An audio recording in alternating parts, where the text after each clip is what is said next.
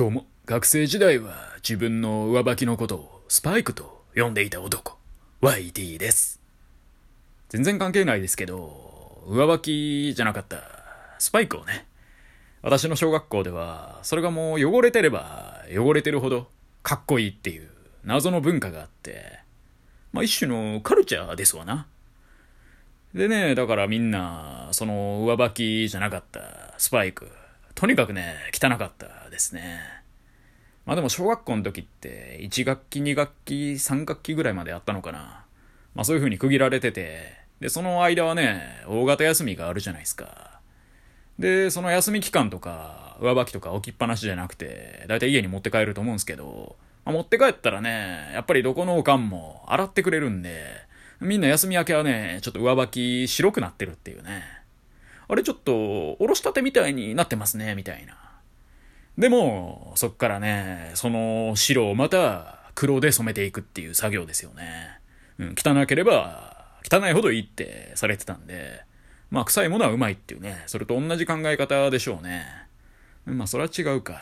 ただその一方で、まあ消臭スプレーとかはね、我々ちゃんとやってて、だから見た目はね、黒くて汚いんですけど、まあところどころ破れたりもしてるし、本当にマジで汚いんですけど、見た目はね。でも匂いは結構いいっていう謎のギャップ。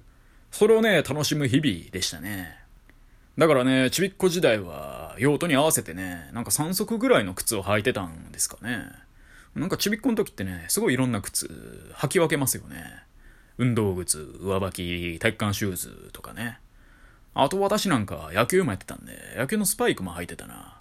4足のわらじかいな。でも家の中では裸足っていうね、このわんぱくぶり。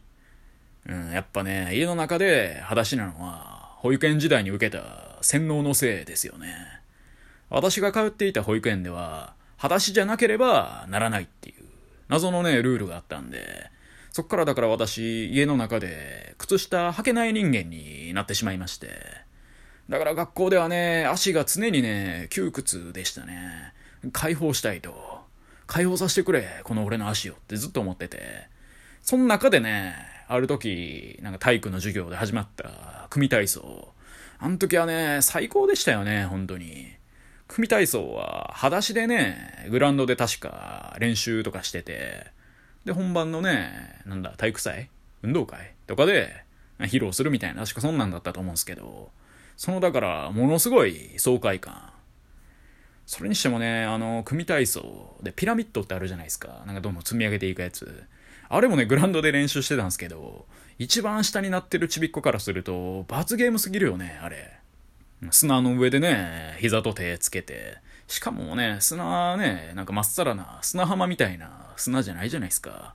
砂利とか混ざってる中で、膝と手つけられて、で、しかも自分の上にね、どんどんどんどん乗っかかっていくっていうね。これね、まさに社会の縮図だよね。一番下の人間がね、泥水をするというか、厳しい目にあって。でもね、これね、逆に言えばですよ。そっから何かを変えられるのも一番下の人間なんですけどね。要は一番下にいるってことは土台？根幹なわけですよ。で、そのね、根幹の奴らがね、その下からもう全部上引っこ抜いて、要は上の奴らをね、全員叩き落とすわけですわな。バーンって立ち上がったら、全員バランス崩れて落ちるわけじゃないですか。で、その結果ね、自らが一番上に行けるっていうね。これ大富豪のカードゲームでもそうですけど、その大富豪と大貧民、紙一重。今は負けてる。負けてるけれども、俺たちはいつだって逆転できるんだ。そんなことをね、組体操で一番下にされてしまった大きなちびっ子たちに YT 先生から教えてあげたいよね。ただただ、君たちはでかいから下になりなさい。それはナンセンスだ。そんな説明で納得できるかよ。教師はどんな機会でもちびっ子たちになぜこの不公平が生まれるのか。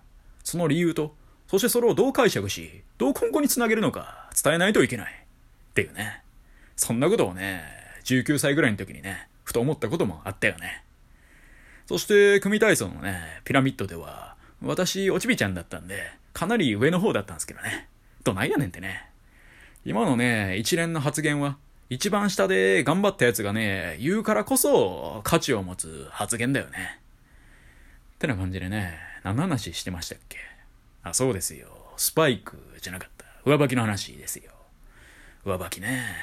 上履きってなんかデザインも無駄に何種類かありましたよね。なんかね、真っ白なやつもあれば、赤とか青の線が入ってるやつもあったりとか、あとはなんだろうな、なんか足の甲のところで、なんか一本ライン線みたいな入って、若干なんか隙間が空いてるみたいな、ちょ説明がめちゃくちゃ難しいんですけど、なんかね、ちょっといろいろなモデルがあったような記憶がありますね。そしてそんな上履きといえばね、忘れられないのが、YT 涙の上履き隠し冤罪事件ですよね。